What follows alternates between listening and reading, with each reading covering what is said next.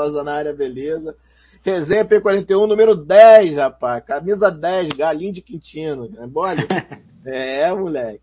Hoje a gente tem um convidado especialíssimo, especialíssimo, um grande amigo, um cara que eu admiro há bastante tempo. Me deve isso, ó. Ele sabe que deve, falou já inclusive no Twitter. Mas eu não vou apresentar ele ainda, vou pedir boa noite do Pablito, e o Pablito apresenta o nosso convidado, mandando um abraço a todos que estão aqui com a gente. Aliás, mandando um abraço para o homem que fez essa vinheta, essa vinheta é linda, maravilhosa, o senhor Pascoal Grisola, um beijo, meu querido. vinheta fantástica. Pablito, boa noite. Dá seu boa noite para a galera e dá uma boa noite ao nosso querido convidado, por favor. É, boa noite, André. Boa noite a todos, principalmente ao Renan que está com a gente hoje. Peço perdão no jogo de antemão desse cenário meio mambembe ainda. Vai melhorar, eu prometo.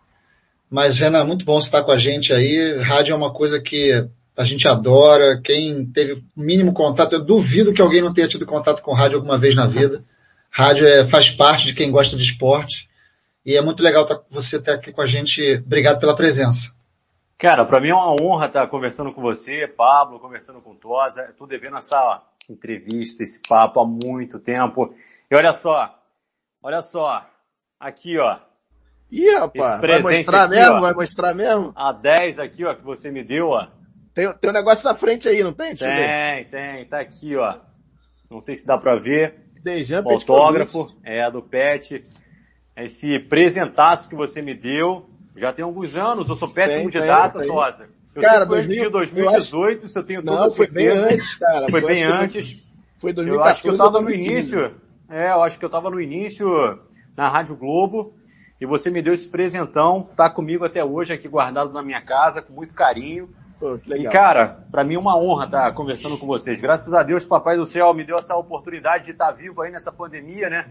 Todos nós. Pô, então, tamo aí, pra gente falar muito sobre rádio, falar muito sobre o Mengão, pra gente bater esse papo aí, sem hora para acabar. Ih, rapaz, olha aí, tá liberado.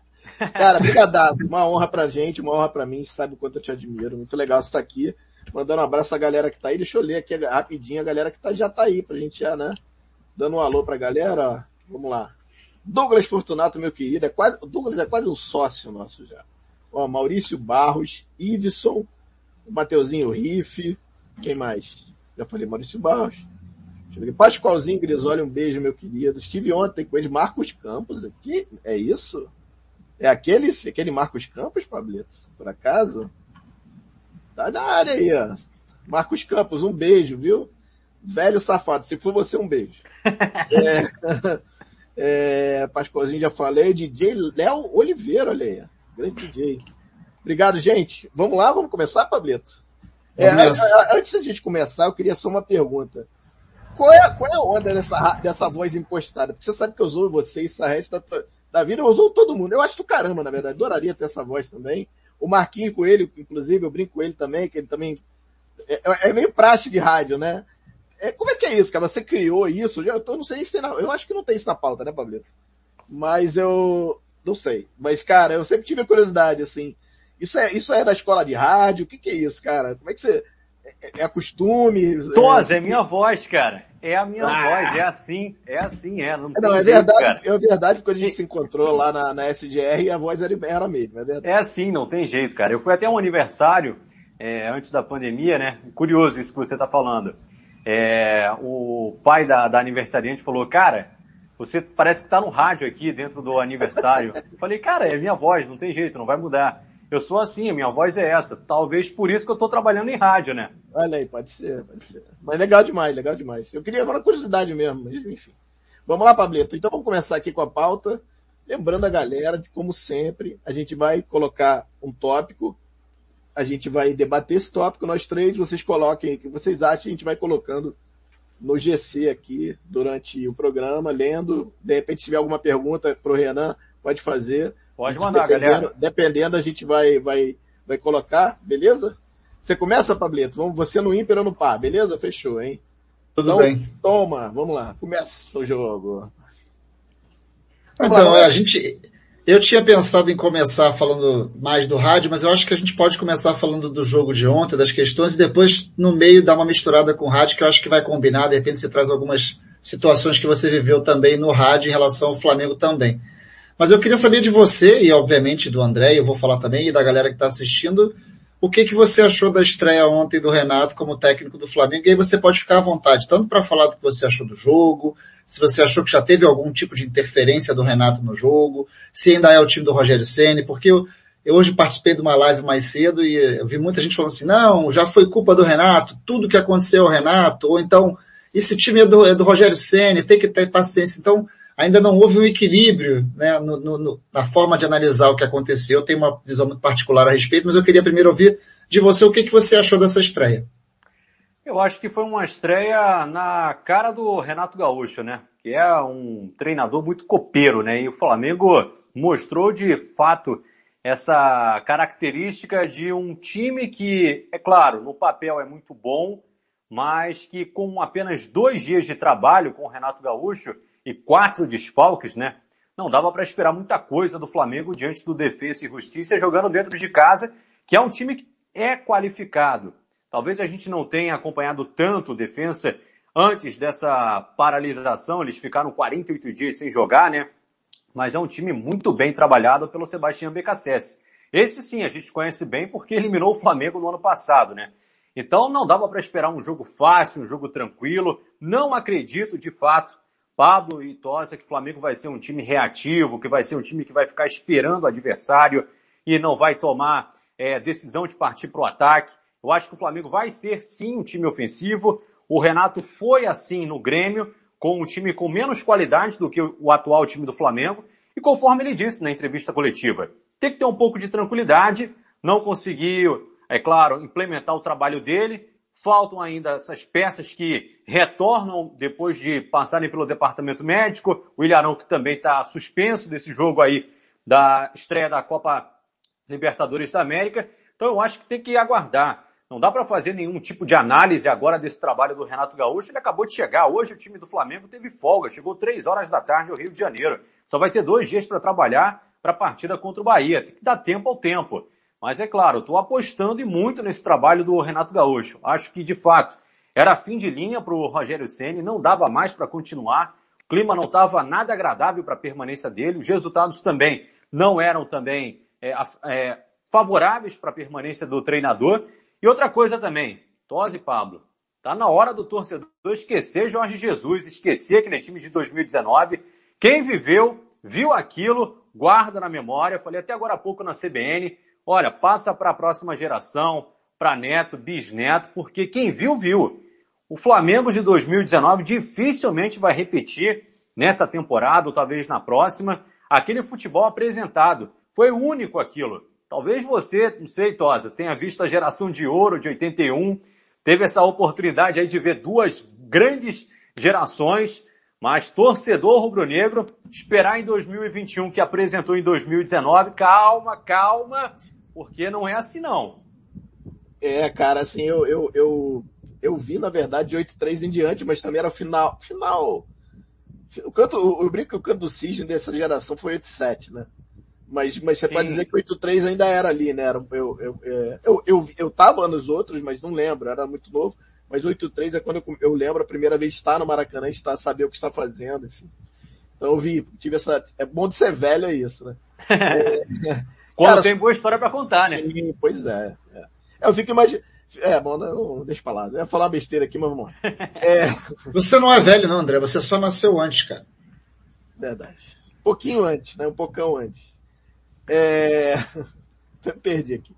Mas, cara, então, falando um pouco do, da estreia, me decepcionou muito, muito mesmo, assim.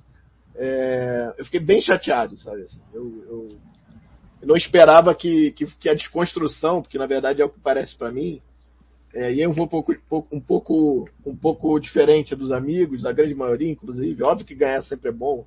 Acho que a gente dá para dividir, eu acho que o jogo de ontem, vitória sensacional, maravilhoso, você sair do, do jogo de ida de Libertadores com um gol e ganhando o jogo, gol fora de casa, você vem para cá podendo empatar em 0 a 0 tá classificado. Ou se ganha, perder de, sei lá, de 1 a 0 é, vai para um pênalti, então assim, você já tem uma, uma, uma, boa, uma boa frente. Mas o que me assustou ontem, e, eu, e aí eu entro exatamente na questão do pouco tempo, é, é, o Renato mexeu demais, cara para pouco tempo, para quase nenhum treino. Ele teve uma sessão de treino, talvez, e olhe lá, a gente até conversou sobre isso.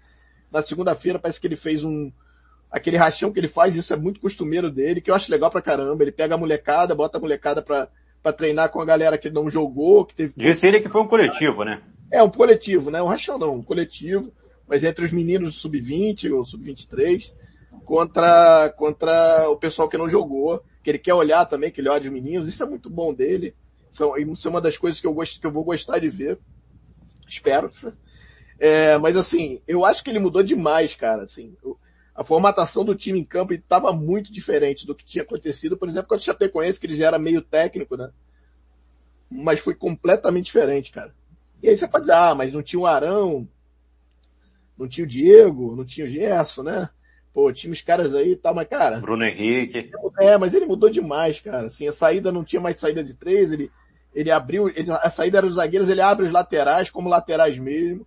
E aí você perde muito do Felipe Luiz. Felipe Luiz e o, e o, e o Isla ficaram encaixotados. O Pablo foi perfeito na análise dele quando ele fez hoje à tarde. Exatamente isso, ficaram encaixotados, não conseguiu sair.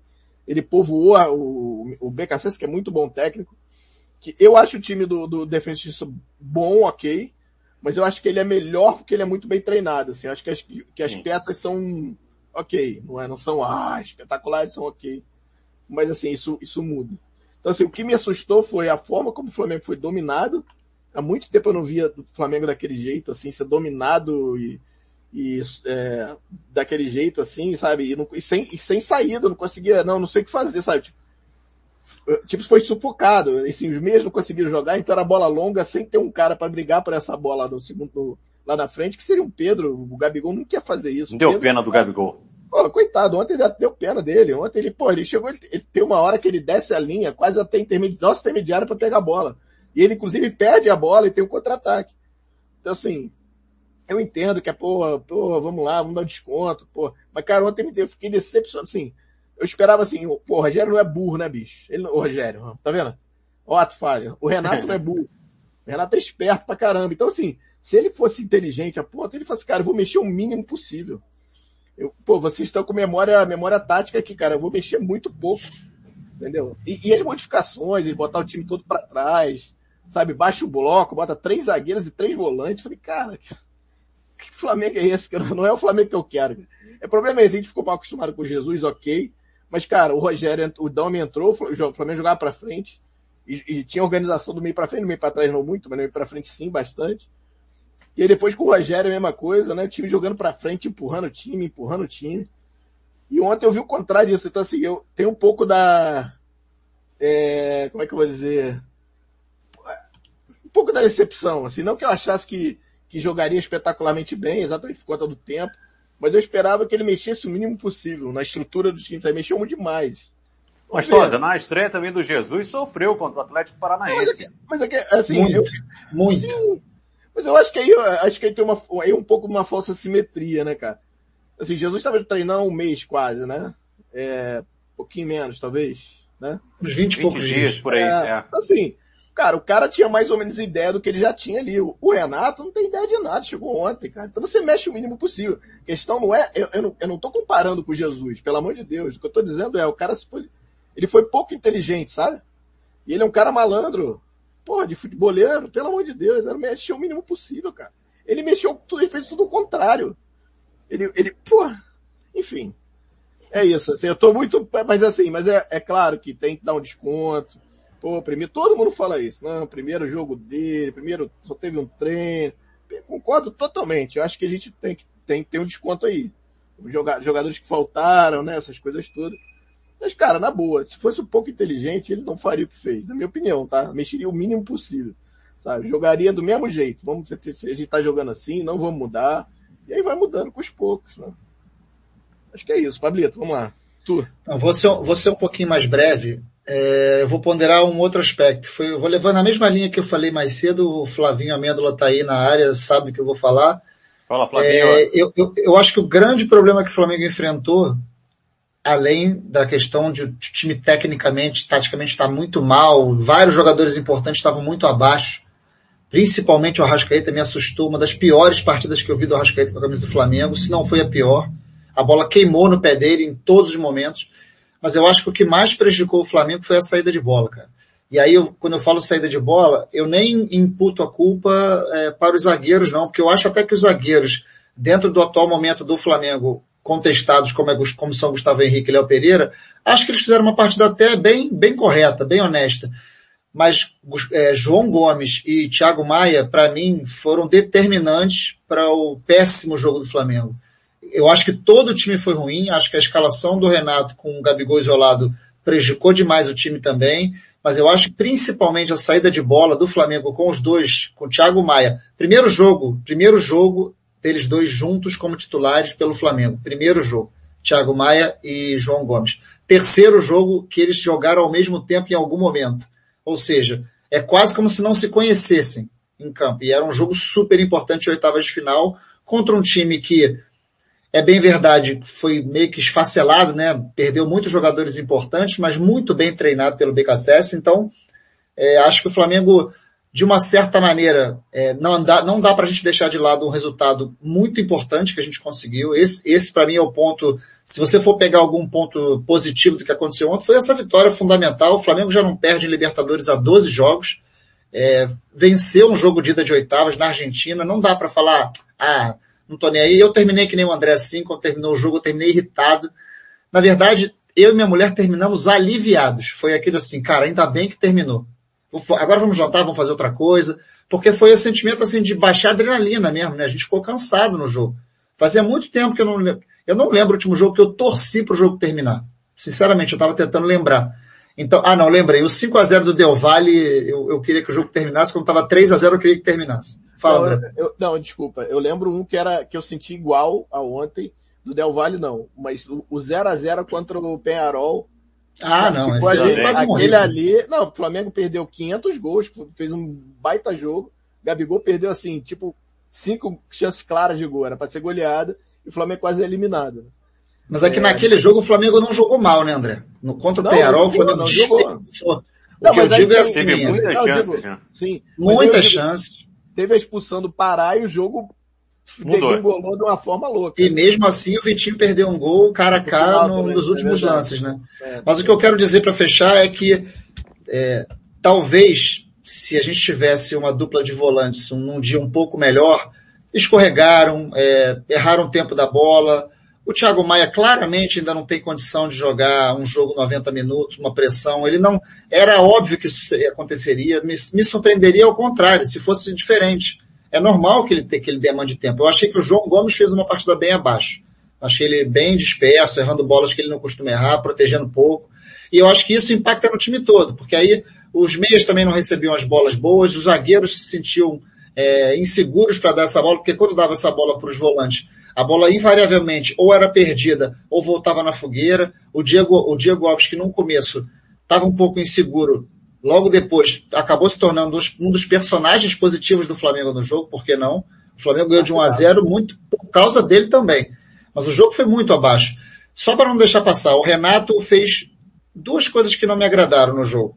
Nem vou falar de dar entrada do, do terceiro zagueiro no jogo, porque ele, aquilo que ele fez, errando ou acertando, ele teve uma atitude, uma iniciativa de parar uma estratégia do BKSS. Então, na verdade, ele fez alguma coisa que o Rogério não vinha fazendo. O Rogério Senna era aquele cara que não, não enxergava o que estava acontecendo, demorava muito e era surpreendido quase todos os jogos. Nesse aspecto, o Renato viu que o BKSS botou dois caras altos para dentro da área, para começar a botar a bola na área. Botou o Lucas, Lucas Barros e o outro, que agora não estou lembrando quem é, mas dois jogadores altos para centrar as bolas na área.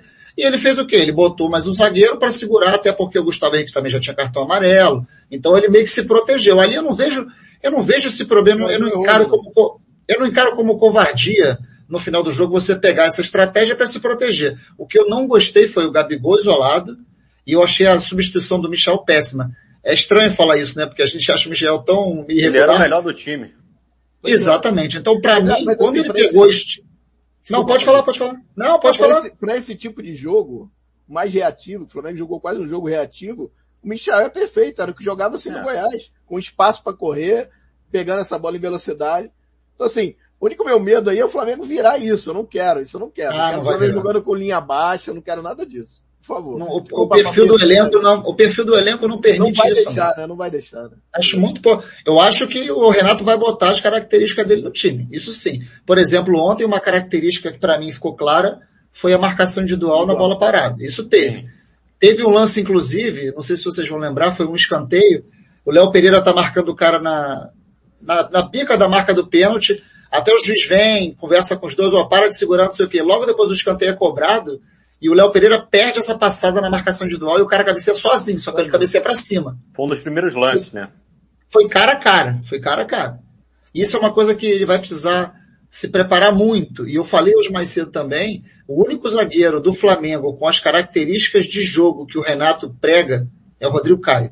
É o único zagueiro do elenco capaz de confronto mano a mano que vence batalhas no individual, num contra um. Os outros todos têm característica de jogar melhor na sobra, de bola Sim. alta. Então o Flamengo, ou o Renato vai precisar de mais um zagueiro para se, para se juntar ao Rodrigo Caio, que, que joga 60% dos jogos, então a gente nunca sabe quando ele vai jogar, ou vai ser difícil, ele vai ter que mudar alguma coisa. Ou vai ter que contratar alguém, né? É, cara, o que, na minha opinião, tem que fazer. É o correto, né? Eu acho que não vai contratar, infelizmente, mas eu acho que deveria.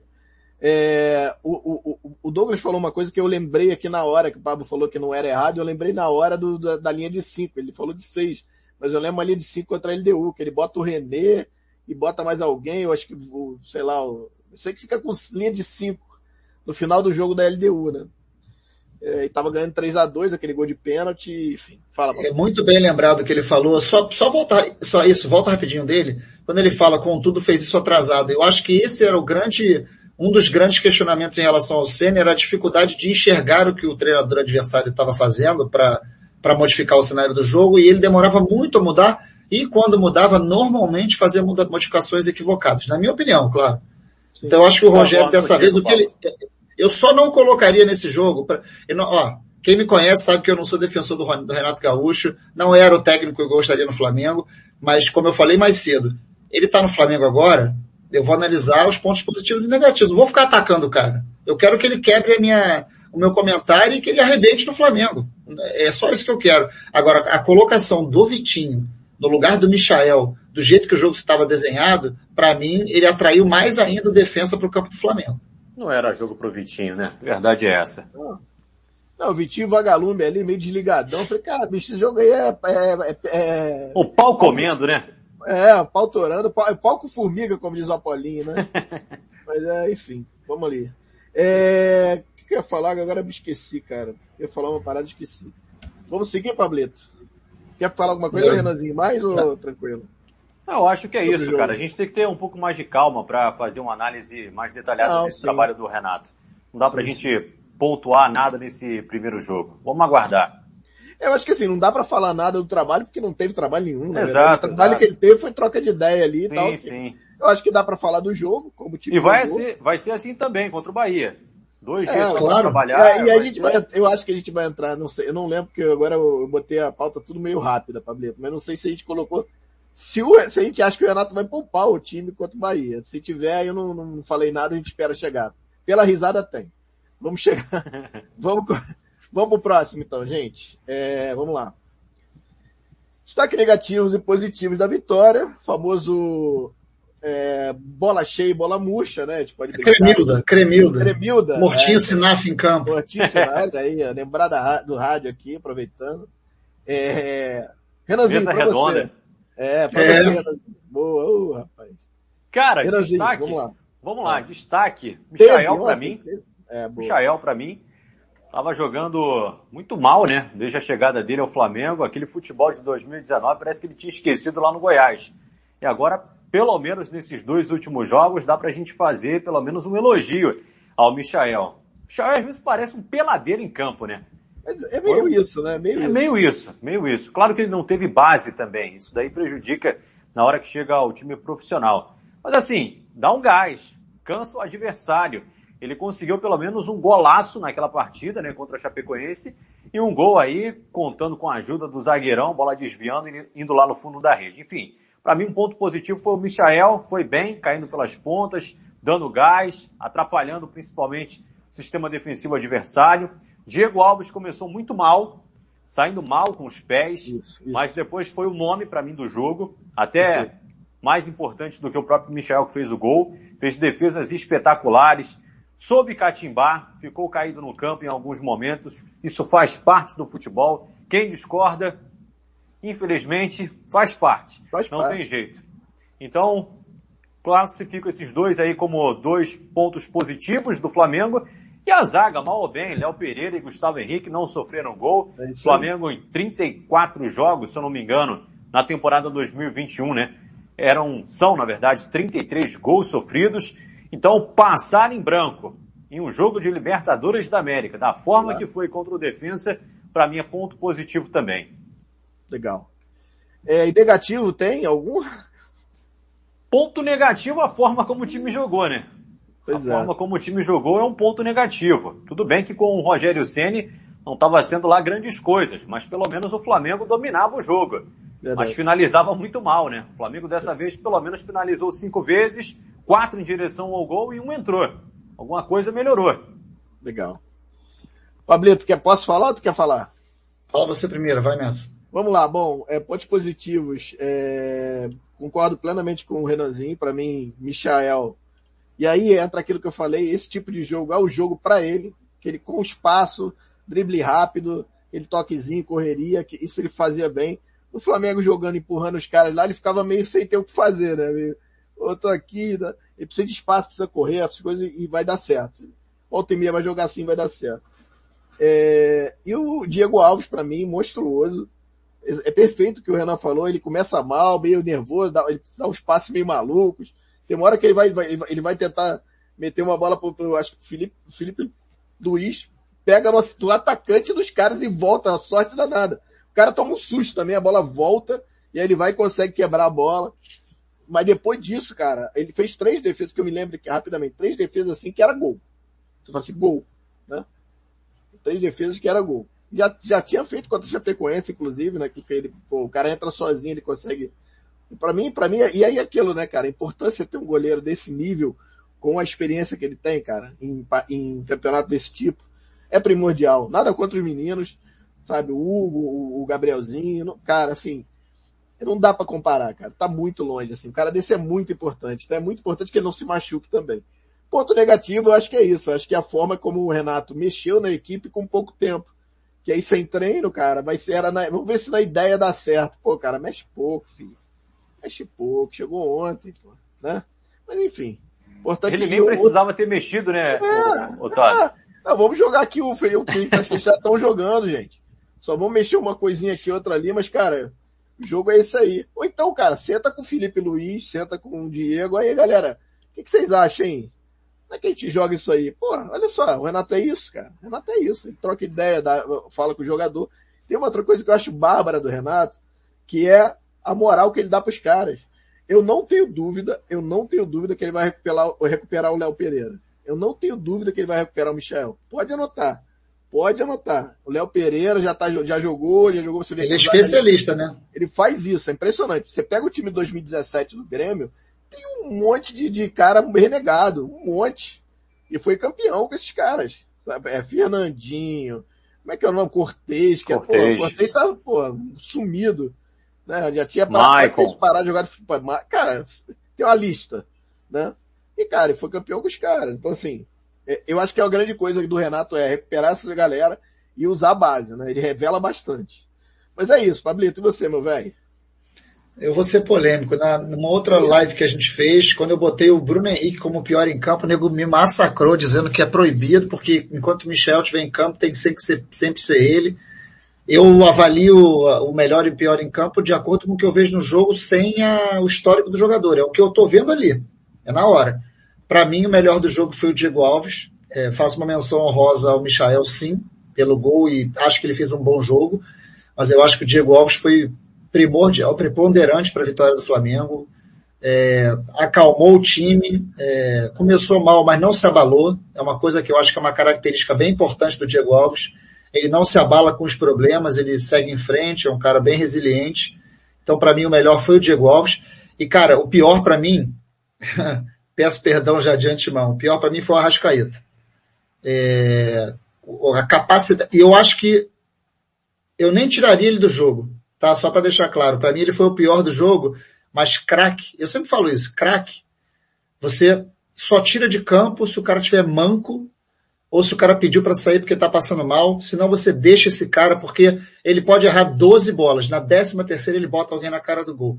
No jogo de ontem ele jogou nada, ele errou 99% das vezes, mas ele botou o Gabigol na cara do gol numa jogada. Na cara do gol é um exagero, mas numa boa jogada de, de bola que o Gabigol estou cruzado. Botou o Gabigol mas ontem para dialogar com o goleiro, né? Sim, mas para mim, pela capacidade, pelo que, pela importância que ele tem no Flamengo e o quanto ele errou ontem, o Arrascaeta ontem para mim foi o, foi o destaque negativo e o Diego Alves o positivo. Boa. E aí, galera, para vocês aí, o pessoal já tá colocando aí, mas se quiserem colocar, a gente vai botando aí daqui a pouco então. Mas a galera tava batendo mais ou menos isso. O Ri falou aqui que Mortinho Sinaf para ele foi o João Gomes. Aliás, eu, os meias ontem foram muito mal, né? Todos eles, todos. Sim. Everton Ribeiro. Mas a dupla de volante, meu Nossa, Deus. Mãe do céu. Nossa é. senhora. Não, a bola do, do, do, do Thiago Maia tava queimando mesmo. O Pablo falou isso, inclusive, na outra live, que ele participou hoje à tarde, e é isso. Cara, e não é só, foi só agora. O jogo, quando, no jogo contra o, quando ele, quando ele voltou contra o Cuiabá foi a mesma coisa, ele matava a bola, espirrava. Ele tava meio, meio mais ou menos. Mas, cara, pô, mas agora assim, é a vitória, né? Ganhou, é o que importa e vamos pra frente. Vamos ver contra o Bahia, né? Eu não sei se vale a pena a gente já falar sobre isso, que não tá na pauta. Podemos, podemos. Então, o, o, Rogério tem uma coisa engraçada. Rogério, tira o Rogério da cabeça, pelo amor de Deus. Eu também tô o assim. Renato, pô, é, é porque é Rogério e Renato, né? O Renato, ele tem uma coisa que ele, que ele, é, é, ele, ele sempre vai preterir o brasileiro, ou fazer isso no Grêmio, eu acho que no Flamengo não vai conseguir fazer. Porque nossas expectativas são outras, né? Mas ele fazia isso no Grêmio, ele preteria o Campeonato Brasileiro e jogava as Copas, aquela copeira, aquela coisa toda. Ia bem, né? Foi bem em 2017, foi bem, eu acho que em 2018 ou 2019, que o, não, foi 16, né? Copa do Brasil, 17 Isso. Libertadores, né? É, e depois foi duas semifinais seguidas de Libertadores também, perdendo uma pra gente, uma, uma outra, a outra não lembro pra quem foi. Acho que foi pro Boca ou foi pro River, enfim. River. River, né? Acho que River. É, 2018 acho que foi River isso. E, cara, e, e, e aí eu vou te perguntar aqui, aproveitar o Renanzinho, você acha que a, a gente tem um jogo contra o Bahia domingo, o Bahia inclusive cheio de desfalque? Sim. Né? Não vai, acho que o Rodriguinho não joga, tem dois, mais outros dois caras fora. É, você acha que ele vai poupar o time? Você acha que ele vai botar uma garotada, de repente fazer uma mescla para preparar o time para quarta-feira que vem? Ou tu acha que não, que vai jogar, vai tentar já? Não, vou botar, preciso, preciso botar meu, meu sangue nesse time aí. O que, que tu acha? Como é que tu acha que vai ser, cara? Levando em consideração que ele tem cinco substituições a fazer, Rosa, eu acho que ele vai colocar o time titular diante do Bahia até para ele na base da conversa, né, com esses dois treinamentos aí, tentar encaixar a equipe da melhor forma possível, já pensando no jogo de quarta-feira contra o Defensa e Justiça. Então não acredito que ele vai poupar nesse momento o time do Flamengo, não. Acho que ele vai com o que ele tem de melhor. Até porque, né, acho eu, não é uma informação que eu ainda consegui é, apurar completamente, mas amanhã não acredito que nenhum dos três que estejam no departamento médico vão trabalhar já com o grupo. Diego, Bruno Henrique e o Rodrigo Caio. Todos esses três devem ser preparados para o jogo de quarta-feira, pela Libertadores da América. Só volta de fato o Ilharão, né? Então já são três desfalques. E o elenco do Flamengo está bem enxuto. Não dá para ele arriscar muita coisa. Pablito. Eu tô totalmente na linha do Renan, totalmente. Falei hoje mais cedo também, a gente estava especulando se haveria, haveria jogadores poupados. Eu acho que além, de, além do que o Renan falou, eu acho que não tem sentido poupar agora. O Renato acabou de chegar, o que o Renato mais precisa é dar continuidade no time que ele acredita ser o melhor para o Flamengo, dentro do que ele tem, obviamente, e botar para jogar e treinar a situação. Eu acho que vai fazer uma diferença muito grande no jogo já do fim de semana contra o Bahia, a volta do Arão. Eu acho que é, muda completamente a configuração, a saída de bola muda totalmente. Provavelmente o time vai ter o Ilharão e o João Gomes na, na dupla de volante. É, eu não sei exatamente em, em, que pé está a recuperação do Diego, mas eu, os vídeos que a, a Flá TV tem soltado, cara, ele está muito adiantado, mas muito adiantado mesmo. Assim, eu não me, não me surpreenderia se o Diego já estivesse em campo na quarta-feira. Eu acho que, acho que domingo contra o Bahia é bastante, é bastante ousado. E o, o Rodrigo Caio, só Deus sabe, cara. Rodrigo Caio, infelizmente, não tem como, como cravar. Ele já teve a mesma coisa, ah, teve um edema, teve uma situação e para 15 dias, aí para 20 dias. Não dá para saber, não dá para saber. E o, e o Bruno Henrique foi um estiramento, né, na posterior. Então também não dá para ter certeza do grau, como é que ele está se recuperando. O que eu, o tô sentindo mais confiança de um retorno mais breve é o Diego realmente. Mas eu acho que o time não vai mudar muito pro, pro jogo contra o Bahia, não. Eu não deixaria o Gabigol isolado na frente. Eu encontraria uma maneira de fazer com que ele, com que ele não jogasse tão isolado. O problema é que ao, ao botar o Michael, que eu acho até que ele vai ser colocado de novo no jogo, mas ao colocar o Michael, a característica dele é muito diferente da característica do Bruno Henrique. O Bruno Henrique ele fecha, né? O Bruno Henrique faz o, faz o corredor, mas fecha por dentro, faz o facão, vira um segundo atacante. E o Michel joga o tempo todo como ponta, né? Ele está sempre buscando abrir para chutar, né? Até que ontem criou algumas boas alternativas, fez uma jogada com o João Gomes, mas é, muda muito o jeito de jogar. E o Gabigol ontem mesmo deixou claro isso num certo momento do jogo, que ele estava irritado. Você via o Gabigol irritado. Porque acho que foi o Flavinho Amêndola que falou na live mais cedo que o Diego Alves tocou mais na bola do que o Gabigol. Foi, foi ele falou. Pode, né? Verdade. Isso não pode acontecer, cara. Acho que foram 19 toques contra 13. Cara, não existe o Gabigol tocar 13 vezes na bola. E aí acontece o que o André falou. O cara começa, o cara que está muito acostumado a tocar na bola, a ser protagonista, chega um certo ponto do jogo que ele começa a se irritar e ele começa a modificar a forma de jogar e ele acaba prejudicando o andamento do time. Tanto que ele recebe uma bola, prende, prende, prende, perde e gera um contra-ataque. Porque muda a característica. Querendo descolar uma maneira diferente de jogar e de ajudar, ele acaba atrapalhando. Verdade. É, vamos seguir, Pablito? Vamos, vamos nessa. Bom, agora vamos iniciar as brincadeiras. Quais os dias, vamos lá, quais desafios de uma transmissão no rádio? Quais diferenças para a TV? É, é, quase conceitual isso, mas aí é, eu queria que você falasse um pouco da, da, da experiência, porque tem diferença, né, Ana? Tem diferença de você cobrir o jogo na, na, na cabine, não, no, no, no rádio, você vendo na TV, rola isso, né? Você não pode ir por algum motivo, ou a rádio não manda. Você faz o jogo na rádio mesmo, né? Lá, lá no estúdio, junto do, do, do narrador.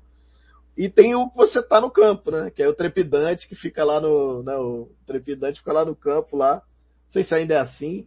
Você não, né? Você tá direto na cabine, inclusive no Maracanã, né? Eu não vejo você, você não tá mais, você virou um comentarista, né? Você não é o repórter de campo. Sou repórter, Tos. É que durante esse período da pandemia. Ah, é pandemia, né? É, o Sistema Globo é, de verdade. Rádio adotou que cada um de nós fizéssemos os jogos nas suas respectivas casas. Então a gente ah, não tem sim. ido aos estádios. Nem a redação, inclusive. A gente tem transmitido os jogos, cada um na sua respectiva casa. Mas sim, tô com saudade do Maraca, tô com saudade do Não, mas eu, eu, eu, me lembro, se você, aí eu não sei, você pode me, me corrigir se eu estiver errado. O jogo, o jogo Flamengo e Grêmio, você fez da cabine, se eu não me engano. Sim, porque competições Comebol, né? internacionais, né? ah, é, tem a, a regra da Comembol não permite que o repórter de rádio esteja no campo. Só competições da CBF e da Federação a gente tem acesso ao gramado. É, Fora é, isso, lembro, a gente fica na tribuna. Eu lembro disso porque tem você no documentário da, da, da do Dazon, que é muito legal, que tá eternizado lá, tem guardado aqui. Pé quente, pé quente. Muito, né? pois é. Então eu queria que você falasse um pouquinho, né? agora voltando. É, para quem não conhece, qual é a diferença assim básica de, de... o rádio parece ser muito mais, né, a TV, mas a gente até brinca até do narrador, né? O narrador de rádio é uma coisa, narrador de TV, mas é É porque o narrador de TV, ele relata aquilo que todo mundo tá vendo. Tá vendo é. O narrador de rádio é diferente. Você está transmitindo uma partida pensando naquele que não está acompanhando o jogo vendo o jogo. Por isso que tem até aquele ditado, né, aquele slogan, você vê o jogo ouvindo a Rádio Globo, entendeu? É uma forma diferente de você acompanhar também a partida, é uma forma muito mais emotiva, uma forma de transmitir muito mais aquilo que o próprio torcedor gostaria talvez de falar. Então é assim que a gente trata a transmissão de jogo no rádio. Eu acho que a gente tem um lado muito mais emocional, pega muito mais no, na raiz mesmo do torcedor. A gente fala, a Vera não tem às vezes muito pudor para fazer qualquer tipo de brincadeira e tudo mais. Eu acho que, por mais que falem até que o rádio está perto do fim ou iria acabar, eu acho que o rádio ele se reinventa.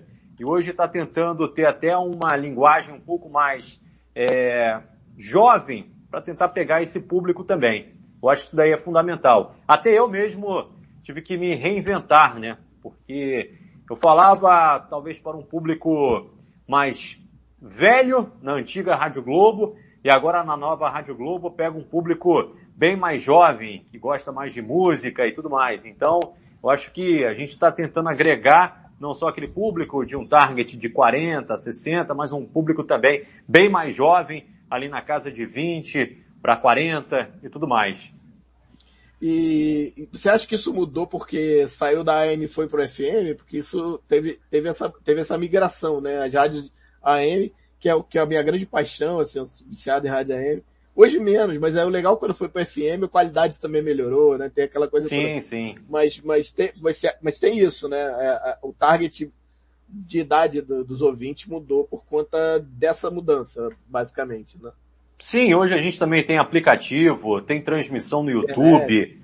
É, é hoje tem, tem uma variedade. Tem vídeo, né? Aparece você no vídeo lá. Sim, hoje tem uma variedade enorme. Não falta oportunidade para o torcedor acompanhar jogo através do rádio, né? É, mas é algo totalmente diferente de uma transmissão de TV. Transmissão de TV, até o próprio repórter, ele apresenta dados ao longo da transmissão. A gente não, a gente participa, a gente faz um, uma espécie de um comentário ou um adendo do que foi uma jogada de ataque, o que está acontecendo no setor de meio campo, que o narrador prefere passar a bola para quem está no campo, que está vendo de perto o que está acontecendo, às vezes até um diálogo e uma cobrança de escanteio. Gosto muito de ficar atento. Claro que com o Maracanã lotado, né? Fica difícil para a Rablitosa para acompanhar o que está acontecendo ali, por mais que a gente não esteja a tantos metros de distância do, dos jogadores. Mas eu tento, pelo menos, ficar atento em algum tipo de conversa, jogada ensaiada, para tentar passar esse detalhe para o torcedor que está acompanhando pelo radinho, seja de casa ou até mesmo do estádio, né?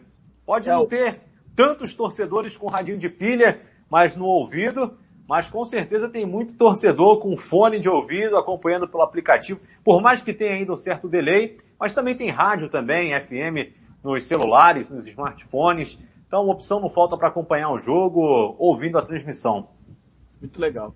E, e, e, o, e, o, pessoal da rádio, né, digo, não só o repórter, mas o próprio o narrador, ele, ele conta uma história, né? É quase isso, né? Ele sim, sim. Não é, não é só ele, ele tá legendando o que, ele, que todo mundo tá vendo, mas ele tá contando a história para quem não está vendo. Isso eu acho do caramba. Eu até é, brinco. Eu até brinco. É um diferencial, né? É, é, até brinco, porque em determinados momentos, não vou nem citar nenhum nome de narrador, mas os narradores gostam às vezes de florear um determinado lance. Você às vezes vai ver o replay depois da partida, você vê, essa bola aí passou muito distante, mas o narrador dá aquela emoção para dar aquele clima pro torcedor, né? É, muito legal. É, André, deixa eu, deixa eu contar uma história que eu prometi que eu ia contar quando o Renan ah, entrasse, verdade, acabou que eu não contei. Depois a gente passa para o próximo tópico. Uma vez eu estava na Casa Rosa. Lembra Casa Rosa na Rua Alice, que tinha, lembra, tinha lembra. samba? Eu nem sei mais se ainda existe. Mas tinha forró, tinha samba, enfim. Eu estava um dia lá com os amigos e eu encontrei com o Marcelinho Correge, hoje em dia correspondente do, da Globo na Europa, em Londres. grande, grande jornalista, gente finíssima, bom zagueiro, cara de primeira linha. E a gente estava lá e ele trabalhava na Globo nessa época. Eu não lembro se era estagiário, eu não sei exatamente o, o, o contexto que ele estava, mas ele estava na Globo. E aí a gente estava tomando uma cerveja, ele falou, ele lembrou, cara, tem que gravar uma passagem aqui, uma chamada, vamos lá no carro comigo para você me ajudar. Eu achei aquilo bem curioso, assim, a gente estava no meio do negócio bebendo, cara, a gente foi pro carro, ele ficou gravando até acertar o tom e, e, e pra gente, né, que eu não tenho voz impostada, não entendo nada, e eu lembro dele mudando até o jeito de se posicionar para fazer a gravação, é muito legal, cara. E o jeito e as palavras, a, até a forma de usar o R, o S, eu, aí eu lembro como ele falava e como ele fala hoje em dia, que se tornou até uma, uma forma natural dele falar, porque ele se acostumou a falar dessa. Você rea, meio que reaprende algumas coisas. Então foi uma coisa bem curiosa que a gente passou, ele terminou, gravou, mandou e voltou pro samba, a gente continuou bebendo. Muito bom. Acontece, acontece isso. Eu também tenho passagens como essa do, do Correge também. Por exemplo, na final da Copa do Brasil, que o Flamengo foi campeão, o jogo acabou meia-noite, né? Festa do título, entrevista coletiva e tudo mais. Acabou o jogo, eu fui também relaxar um pouco, né? Até que toca o telefone, quatro horas da manhã. Renan, você pode fazer mais uma entrada ao vivo aqui conosco para dar o clima da cidade? Falei, vamos lá, vamos lá, fazer o quê? Vamos para dentro. Show, show, da madrugada. O, o Douglas lá tá falando uma coisa que é legal aqui, que é interessante. Outra curiosidade são os pênaltis, né? A rádio chega antes da TV, então quem tá vendo a rádio, né? Vai ouvir antes, vai, vai vibrar antes, às vezes você tá vendo a TV esperando e daqui a pouco, ei, pô, o cara não ouviu antes, como, né? É deixa, eu passar, deixa eu falar mais uma. Essa coisa de rádio, você começa a lembrar uma atrás da outra, cara. Eu estava aqui já na minha casa atual, isso foi, vocês vão lembrar agora, vou tentar lembrar, quem lembrar aí no, no chat também, foi um jogo que o Flamengo ganhou do Fluminense, acho que 2 a 1 um, com o gol do Everton Ribeiro no apagar das luzes de pênalti. É, que ele ainda bate quase que virando a cara pro lado, assim, bem nojento, 2019 com o time reserva no último lance do jogo. Teve é, eu não lembro, eu, não, eu, eu acho que foi 2x1. Um. É, foi 2x1, um, pênalti no Lucas Lucas Silva, inclusive. É, não lembro. Aí eu sei que eu estava em casa, a gente estava vendo o jogo, e aí um a um e tal, 42 do segundo tempo, acabou a luz. Acabou a luz de casa. Falei, cara, ferrou, não é possível. Comecei a ficar desesperado, não, vou botar o rádio. Que rádio? Não tem rádio em casa. Aí você se toca, eu não tinha nem rádio. Eu me peguei, aos 45 do segundo tempo, abri a porta, fui pra portaria, fiquei sentado do lado do porteiro, vendo, vendo o jogo, ouvindo a Rádio Globo. Que maravilha. Até que o cara gritou, bateu o Everton Ribeiro, bateu o gol. Eu comecei gritando pela casa e voltei para casa. Agora eu posso dormir, não preciso de luz, mas é muito louco isso, cara. E, a, e, o nível de emoção é completamente diferente, mas é uma coisa assustadora. Não é nem só o exagero de você dizer que a bola passou a meio metro, na verdade ela passou a oito metros de distância, mas é a forma como você conta a história, que é uma é coisa muito interessante. O rádio parece que é quase um, parece não, é outro jogo. É, é, é você fazer a experiência de assistir um dia na TV e o outro ouvindo a rádio é completamente diferente. E arrepia, Pablo, vou te falar. É, arrepia com fazer certeza. a transmissão. Ainda mais com o estádio lotado. Quando o Flamengo estava chegando na fase decisiva da Libertadores da América, Maracanã lotado, a gente vê aquela emoção do torcedor na arquibancada, vinhetas, trazendo convidados, tudo isso vai te motivando cada vez mais para tentar levar o melhor conteúdo possível para quem está acompanhando a gente. E a gente sente que é um clima totalmente diferente, de fato, para essas partidas, para esses jogos, sabe? É algo, cara, sinceramente inesquecível ter vivido tudo aquilo que a gente viveu de Libertadores da América, todas aquelas transmissões, também lá no Mundial no Catar, também tive a oportunidade de acompanhar o Flamengo de perto. Infelizmente não foi com o título voltando para o Rio de Janeiro, mas aquela transmissão lá em Lima, para mim foi espetacular. Foram duas horas de transmissão antes da bola rolar, duas horas e meia também de pós-jogo. Foi muito conteúdo e para mim foi algo inesquecível. Vou guardar para sempre aquela transmissão. Sei que aqui no Rio de Janeiro muita gente acompanhou a transmissão pela Rádio Globo, pela CBN e muita gente ficou muito feliz, né? E claro, emocionada com aquela transmissão do, do Penido, aquele segundo gol do Gabigol, que muita gente tem com certeza guardado no celular. Demais, demais. Ah, tem, com certeza. Tem aqui, inclusive. É... Cara, então bota então, pra gente ouvir aí se você é, tem, pô. Não, mas não, não pode botar, vai, vamos dar takedown na gente, melhor não. É... Pô, 30 segundos? Não, não, não pode. Não, o áudio pode, mas o vídeo não pode, né, Pablito? O vídeo tá, a Comebol, puf, corta a gente. Ah, é verdade, é verdade. É, vamos ver se o próximo tópico é. Você quer ler, Pablito? Lê então, lê aí, depois eu. Manda abraço. Não, é como, como você descobriu que daria certo no rádio, né? Como é que você percebeu essa sua veia radialista? E se você se imagina de alguma maneira, você já se imaginou migrando para a TV, ou para a internet, ou para o jornal? Assim, falar de mim, falar que eu dei certo no rádio, prefiro que vocês falem, né? Assim, eu consegui chegar a, ao patamar, como fala o, o Bruno Henrique, muito importante para minha carreira, porque eu comecei em 2009 como estagiário, ainda na Super Rádio Tupi. Na Copa do Mundo, no ano seguinte, eu fui contratado. E aí em 2014 veio o convite para o Sistema Globo de Rádio, depois da Copa também. Estou lá até hoje, né? E depois que eu saí da Tupi, quando cobria Flamengo, eu tive que galgar tudo novamente para poder chegar a esse nível hoje que eu tô de responsabilidade, que é cobrir o Flamengo. A gente não para. Quem é setorista do clube, vocês torcedores, vocês sabem muito bem. A gente está 24 horas sintonizado com todas as informações que estão acontecendo. Hoje, com rede social, então, é informação a cada instante. Também tive a oportunidade de acompanhar a seleção brasileira, que também é outro, é, nível importantíssimo para a carreira de qualquer repórter. Acompanhei na, na Copa América no título, né? Para mim, 2019 foi o ano até aqui para mim, tendo essa oportunidade também de acompanhar o Flamengo na Libertadores, no Mundial de Clubes da FIFA. Então, assim, falar de mim é um pouco difícil. Prefiro que vocês analisem se de fato dei certo no rádio. Mas pelo menos é algo que eu projetei para minha carreira lá em 2008, antes de entrar ainda no rádio, mas no início ainda da faculdade, eu pelo menos consegui alcançar em, em 12 anos. Cobrir seleção brasileira, cobrir o Flamengo, ter essa oportunidade para mim foi muito importante.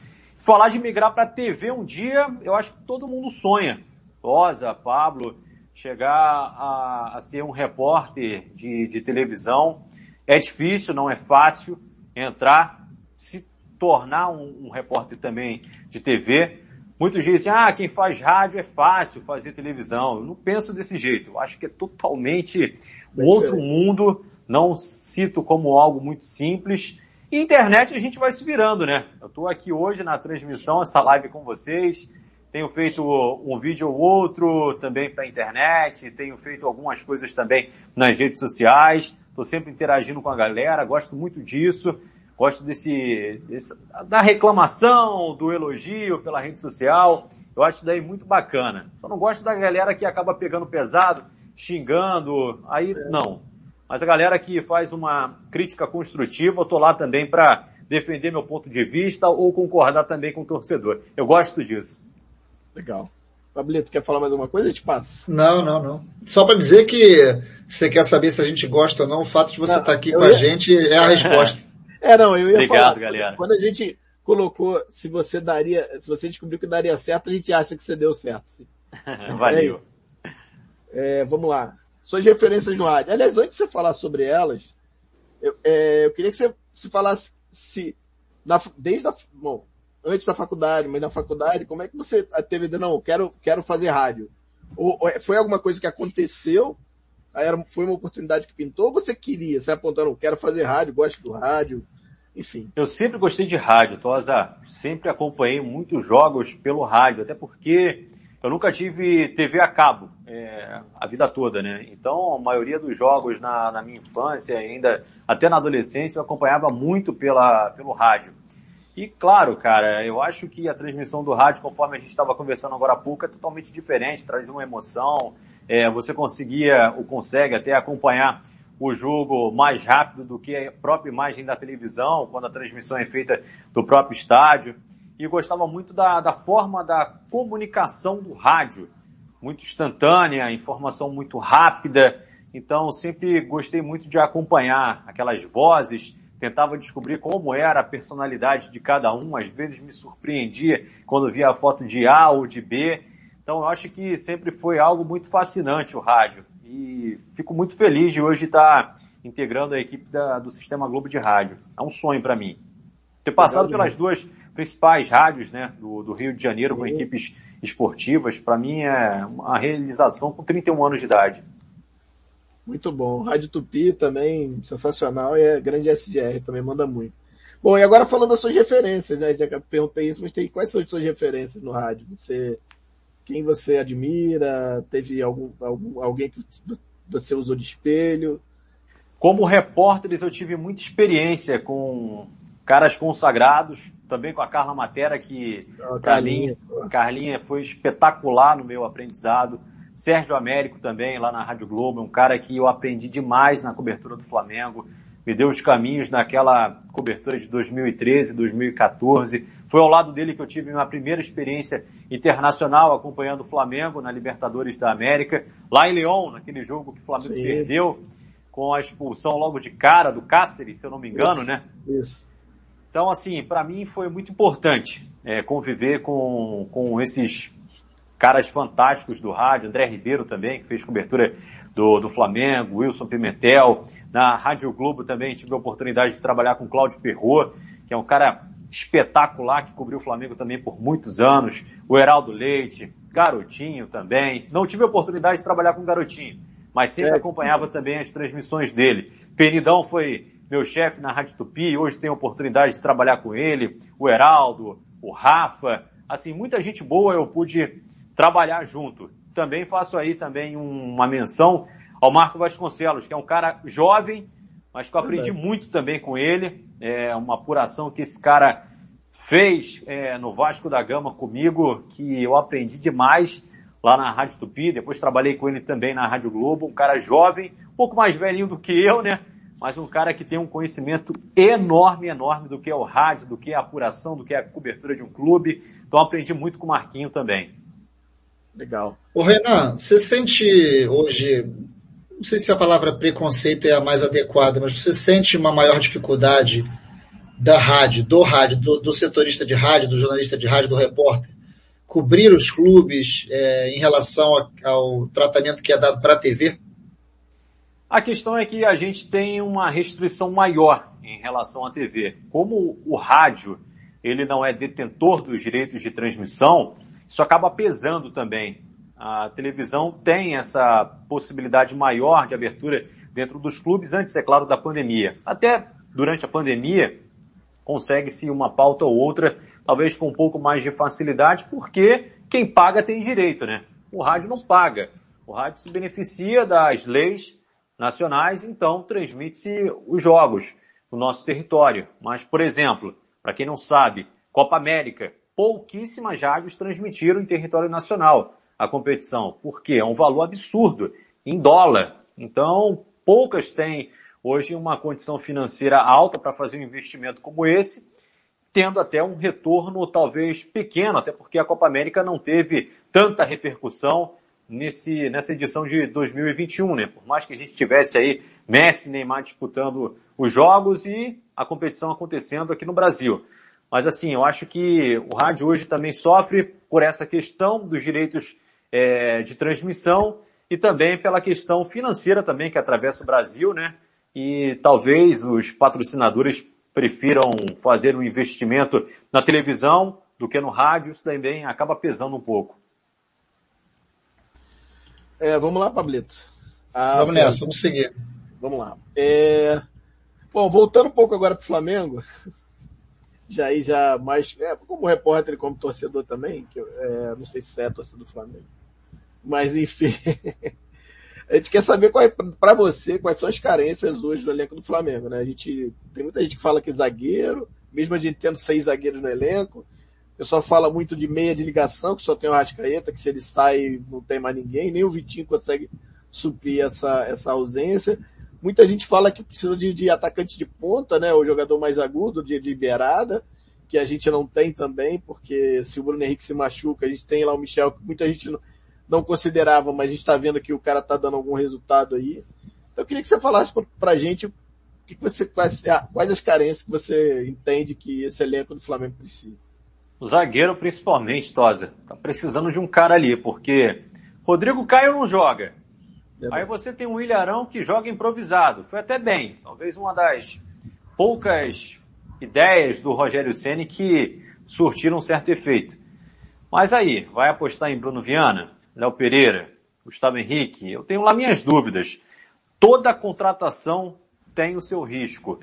O Flamengo fez aí a contratação do Léo Pereira. Quando chegou, ninguém criticou. Gustavo Henrique, idem. Bruno Viana, a gente não tinha tanto acesso a informações, talvez, do Bruno, pela questão de jogar lá em Portugal, no Braga e tudo mais. Mas assim, são três jogadores que não transmitem nenhuma confiança nesse atual momento do Flamengo. Pode ser que o Renato consiga aí é, transformá-los em xerifões e tudo mais.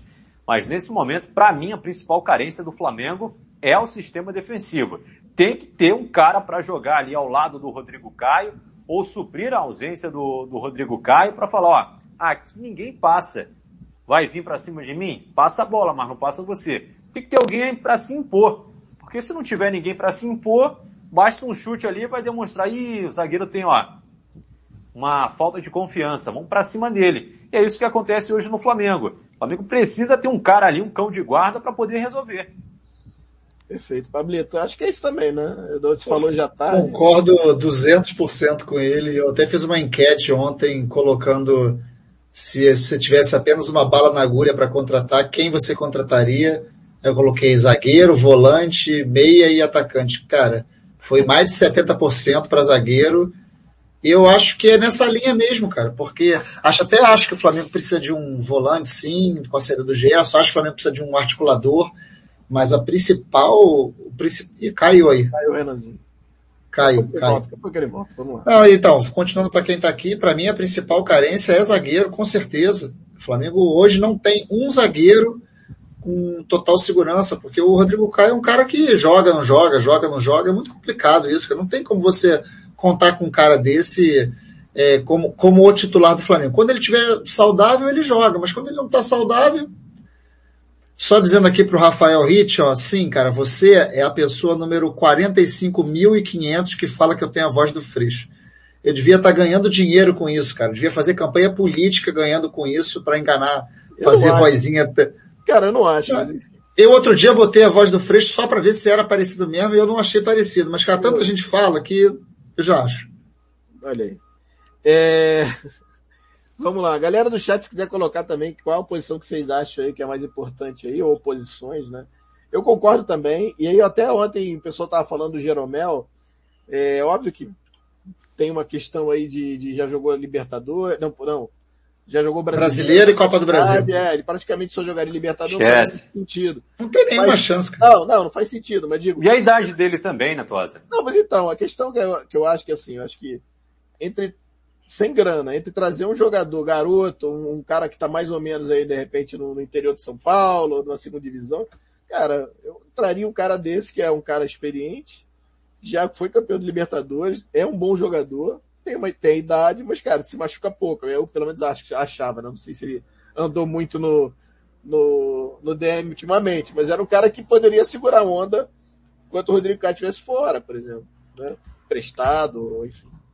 Mas não, não, não tem como, por, por conta dessas, dessas, é, do que aconteceu, né, de, de ter, já ter jogado é, brasileiro e Copa do Brasil, então não faria muito sentido. Tinha Mas um jogador acho... aí, tinha um zagueiro brasileiro aí, um cabeludo. Né? Parece... Não, ah, não, cabeludo, até, até parecido com um Arão de cabelo, que jogou vários times grandes aí no mundo seleção brasileira, que estava sem clube até outro dia aí. Fez vários Davi enigmas Luiz. aí com o Flamengo. David, é. David Lewis. Esse é. seria o nome. É. Amigo, chega, veste a camisa, escolhe a posição que vai jogar e brinca.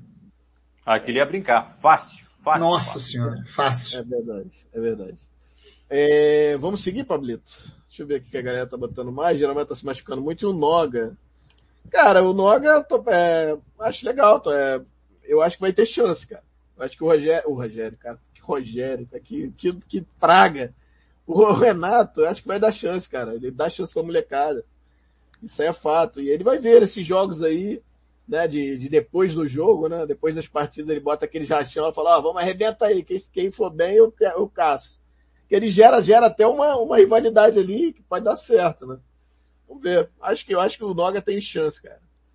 Uma zaga Rodrigo Caio e Davi Luiz não seria muito ruim, não, né? Não, não, não. O problema é que o Rodrigo Caio tá nos do campo, mas não seria. não seria.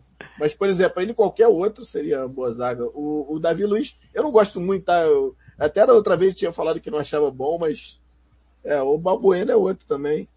Mas, cara, o Balbuena eu, acho que é um estilo diferente de zagueiro que eu não sei se. Se bem que agora com o Rogério, talvez, o Rogério, com o Renato talvez funcione. Eu tô com o Rogério na cabeça, pelo amor de Deus. É, Cara, fala, fala RG, fala RG. É, não vai errar. Não, o Renato Gaúcho é meu ídolo, um dos meus ídolos, né, cara? Ou Porta-Lupe. É, Porta-Lupe não. O negócio é Renato Gaúcho. Aqui no Rio é Renato Gaúcho, o Flamengo fez certo, Renato Gaúcho mesmo. Mas não é Porta-Lupe, rapaz. Porta-Lupe é uma pro sul. Aqui é Renato Gaúcho. É... Falando nele, bota aí. Não, então, é... Pablito, você lê agora, manda Brasil. Não, então, essa é uma pergunta que vai ser boa para repercutir, porque pelo que foi uh, quando fizeram uma enquete, né, para saber ah, o que, que você achou da contratação do Renato Gaúcho. A galera sentou a lenha, pautorou bonito na timeline, como o pessoal gosta de falar, porque foi uma mudança muito radical, né, de nome, assim, de estilo, de característica. Eu queria saber de você se você acredita no trabalho do Rogério Ceni. Aí, porra, agora o André me passou esse negócio. Você é praga, maluco. Falei? Você acredita no trabalho do Renato Gaúcho e se você achou boa a troca, cara. Principalmente, principalmente o timing também da troca.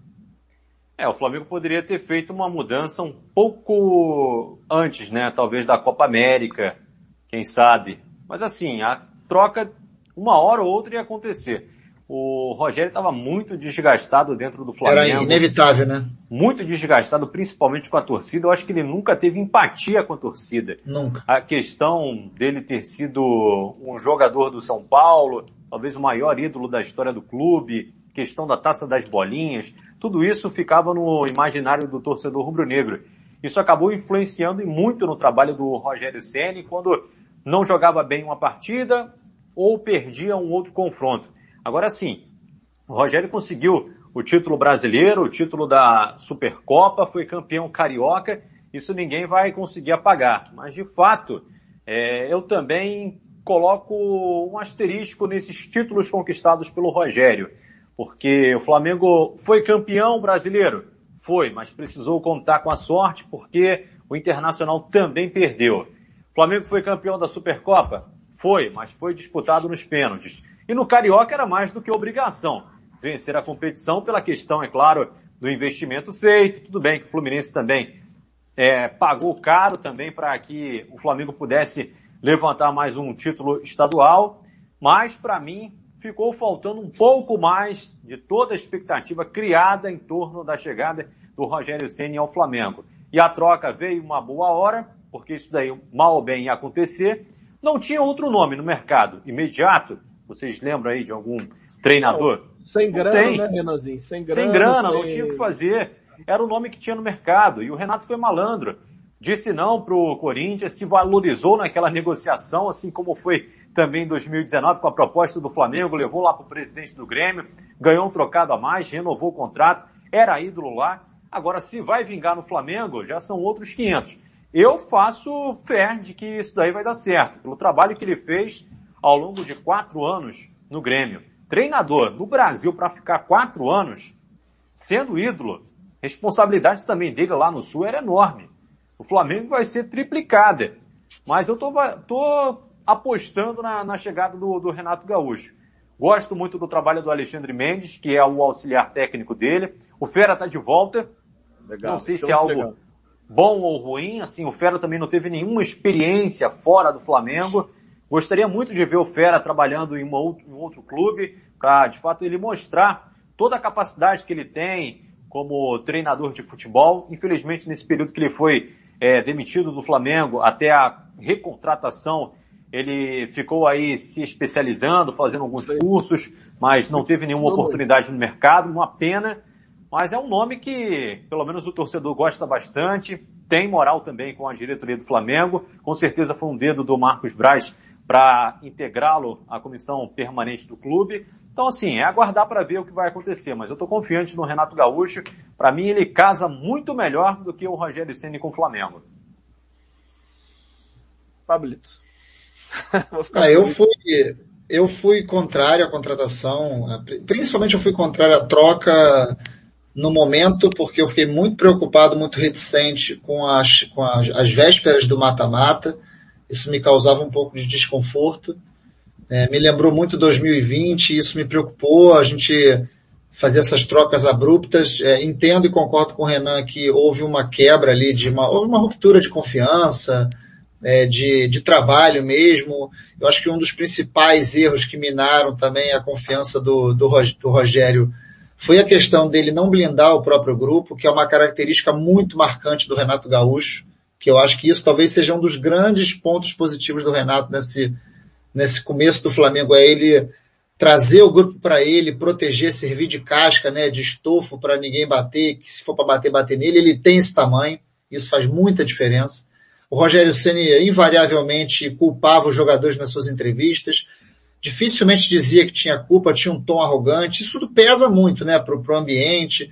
E aí quando você começa com aquela guerra de vaidade, aí com um problema com a galera do scout, aí a galera dele, e aí solta aqui, vaza ali, aí o clima ficou pesado demais. Naquele momento ali, eu lembro que eu escrevi um texto um dia antes, ou dois dias antes, logo após a derrota do Atlético Mineiro, pro Atlético Mineiro, e eu falei que eu achava que era, era ruim a troca, mas entendia que caso houvesse uma ruptura, aí sim eu mudaria de opinião. E na verdade foi o que aconteceu. Você, quando os fatos vêm à tona e você vê que realmente aconteceu uma ruptura, aí você não tem como defender uma permanência. A única coisa que eu não gosto, e eu não vou mudar de opinião porque eu realmente não acho, é bater na tecla que o Flamengo não tinha padrão de jogo com o Rogério Senna. Isso eu não concordo, não vou concordar.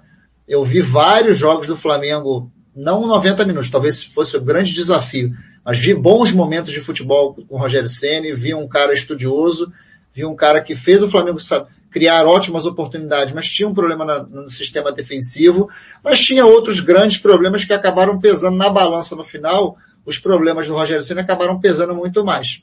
E aí quando veio a troca, quando ele foi demitido, eu tinha certeza absoluta que seria o Renato Gaúcho. Eu conversei com algumas pessoas, inclusive da diretoria, que me passaram, não, olha, a rejeição dele aqui dentro é imensa por tudo que aconteceu nas negociações Sim. antigas. Ele é, aí palavras da, das pessoas, né? Ele usou o Flamengo para valorizar o passe dele, para aumentar o valor no Grêmio, o que eu, sinceramente, não acho isso um absurdo, eu acho que é do mercado, é do jogo, os dois estão ali negociando, se o Flamengo pagasse muito mais, talvez ele viesse, talvez não, mas é, isso acontece desde que o mundo é mundo, eu não, não consigo achar isso uma coisa falta de caráter, enfim. Mas a diretoria se sentiu é, usada, é, deve ter sido realmente, e aí me passaram que seria muito difícil. Eu falava, olha, não tem nome. Não tem nome para contratar. Vocês não vão ficar com o Mauricinho tapando buraco, pegando competição a velho brasileiro com o tamanho de, do elenco do Flamengo. O cara tava solto na praia, amigo.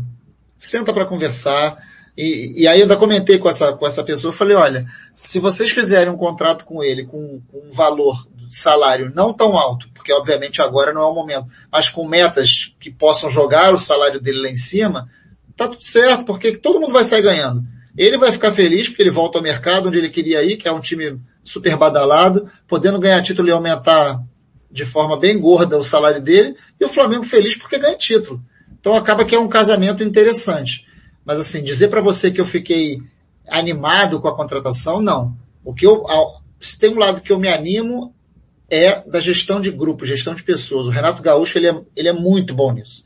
É. Ele é muito bom em proteger o seu grupo, é, tirar do, tirar do, do ostracismo e do, do esquecimento e do limbo jogadores que estão contestados pela torcida. Ele comprovadamente tem essa capacidade. Fez isso no Grêmio com maestria. Acho que tem alguns bons desafios no Flamengo para ele fazer. Acho que mais do que o Michael, talvez o grande jogador que ele possa recuperar seja o Léo Pereira que eu não consigo acreditar que tenha simplesmente esquecido o futebol que praticou no Atlético Paranaense. Acho que é um jogador que vai ser usado com bastante frequência no Flamengo, até por ser o canhoto do elenco e com as ausências quase sempre do, do Rodrigo Caio, e principalmente porque o William Arão não vai mais ser zagueiro com, com o Renato Gaúcho. Vou me surpreender muito se ele for, mas acho que não vai ser. Então, cara, tô torcendo muito para dar certo, para queimar a língua, para dizer lá na frente, cara, errei, melhor escolha possível, tá tudo certo, Renato Gaúcho, até porque, cara, é, eu tento separar, mas eu tenho 42 anos, cara, eu vi o Renato Gaúcho acabar com os jogos, eu vi o Renato Gaúcho brincar contra o Atlético Mineiro, eu vi o Renato Gaúcho me fazer chorar com meu avô em 87, então é, tem esse lado que é difícil você simplesmente esquecer. O cara foi, quem, quem acha que o Renato Gaúcho é o Renato Gaúcho de 95, eu respeito por ser mais novo, mas, pô, procura um pouquinho saber quem foi Renato Gaúcho, cara. Renato Gaúcho jogou bola demais no Flamengo. É, eu sou suspeito. Ah, você é mesmo? Na verdade, cara, assim, eu, eu sempre falo isso, assim, o nível de idolatria que eu tenho pelo Renato, é óbvio que não é igual ao Zico, o Zico é maior que tudo, né, então, mas fora a, a segunda prateleira, o Renato tá ali. Né? E, e, eu gosto tanto, e 87 para mim foi um ano, foi um título brasileiro tão marcante na minha vida, é, porque teve, quando eu já não ia mais com meu avô, foi a primeira vez que eu fui a jogos fora do Rio de Janeiro, fui no jogo, fui no, no, no, no jogo contra o Atlético Mineiro no 3 a 2 e ali foi o, a consagração do amor que eu tinha, que eu nutri pelo Renato no campeonato inteiro, e ali foi o momento em que né? E aí, cara, desde então, as minhas camisas, sempre que eu pudesse colocar número, são, são número 7. Eu não você me 10. deu uma de 7 também. É, eu não boto 10, eu boto 7. É, a camisa que eu te dei pro, você levou lá no, pra Lima. Camisa né? que eu usei em Lima. É, foi muito legal.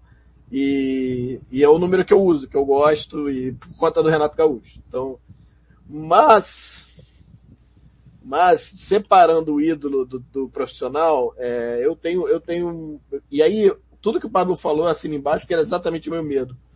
Meu medo de mandar o Rogério embora naquele momento era exatamente esse, esse que a gente, o que aconteceu agora, né? Tudo bem, aquele negócio de um treino só, aquela toda, mas era aquele medo que eu tinha. Exatamente aquele, porque assim, não tinha mercado, não tinha ninguém, como o próprio Renan falou.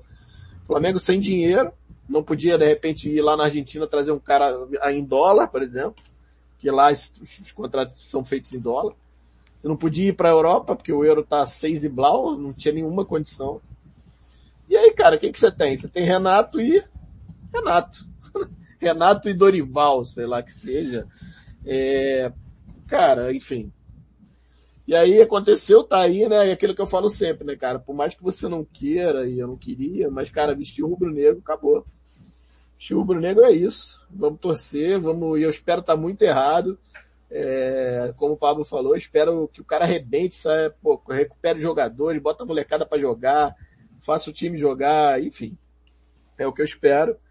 E a gente sai ganhando tudo. Somente mais uma Libertadores, quem sabe, né? Enfim, eu tô torcendo, mas é, acho que a troca podia ter sido antes, na verdade, né? Antes que eu digo, bem antes.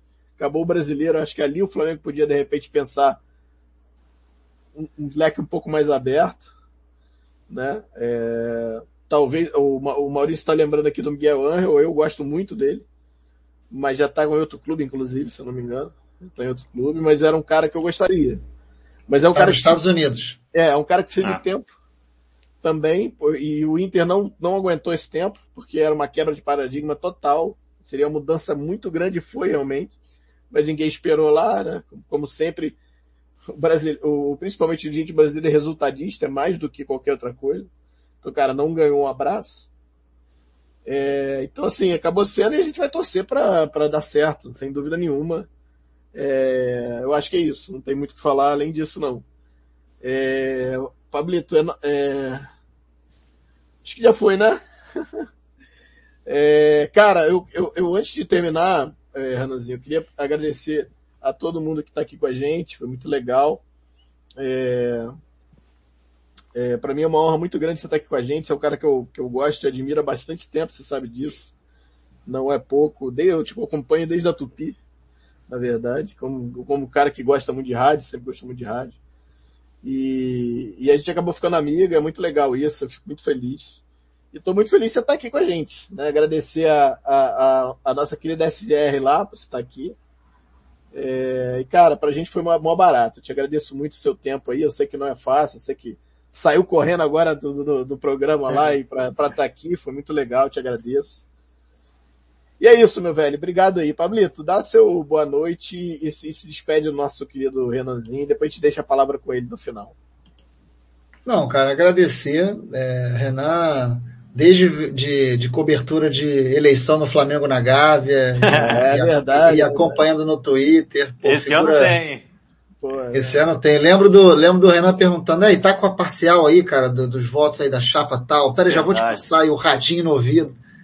Cara, muito legal você estar tá aqui com a gente. É, como o André falou, era uma pessoa que a gente já queria trazer há algum tempo. Que bom que a gente conseguiu. É, a gente fica muito feliz de trazer pessoa, pessoas como você. Saiba que quando a gente colocou, se você achava que você tinha dado certo, era de certa forma uma deferência mesmo, porque a gente gosta de você, acha que você é um profissional muito, muito capaz, muito gabaritado. Que bom que você cobre o Flamengo. Tomara que você cubra o Flamengo por muito tempo, porque Assim a gente fica mais bem informado. Obrigadão por ter vindo, cara.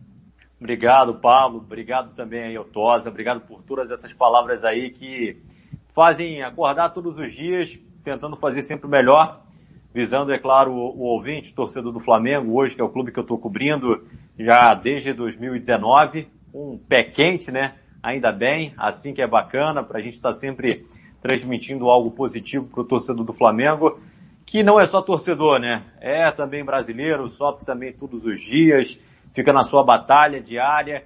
Então é bom a gente trabalhar com algo positivo. Gosto muito de trazer essa alegria que é o esporte, que é o futebol, para tentar pelo menos amenizar um pouco o sofrimento de tantos brasileiros que nós temos aí mundo afora. E cara, assim, eu tava devendo essa esse bate-papo, não é nenhuma entrevista, mas um bate-papo pro Tosa já há muitos anos, muitos anos. Para mim é uma promessa que hoje eu estou cumprindo ela aqui com vocês. Estou sempre à disposição. Quando quiserem me chamar para participar de novo, pode ser com muito mais tempo. Ou o dia inteiro a gente fala aqui de Flamengo. Flamengo Ué? tem assunto para dar e vender. Se algum clube tiver precisando de assunto aí, o Flamengo passa um pouquinho. Estou sempre à disposição aí, rapaziada, agradecendo também quem nos acompanhou aí nessa, nessa entrevista, nessa live aí. Foi muito bacana mesmo. Fiquei lisonjeado aí pelo convite, pelas palavras de vocês dois. Querido, obrigado mais uma vez. Agradecendo ao Pablito, meu querido, que está aqui com a gente, meu parceiro. Agradecendo a galera do chat, foi muito legal, obrigado. Lembrando que segunda-feira tem resenha P41 da tarde, aquele programa meio bagunçado, sem muita pauta. Que a, mesa, a mesa aberta aos, aos nossos seguidores que quiserem participar dos debates, então fica ligado. E é isso. Obrigado, Renanzinho. Obrigado, Pablito. Obrigado, galera. Até segunda-feira.